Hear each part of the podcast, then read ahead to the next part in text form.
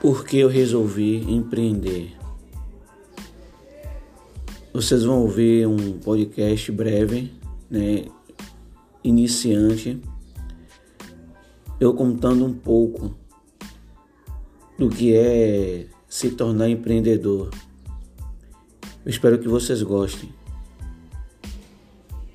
E desses virão muitos outros para agregar vida de quem é, de quem tem medo e de quem já é empreendedor de sucesso.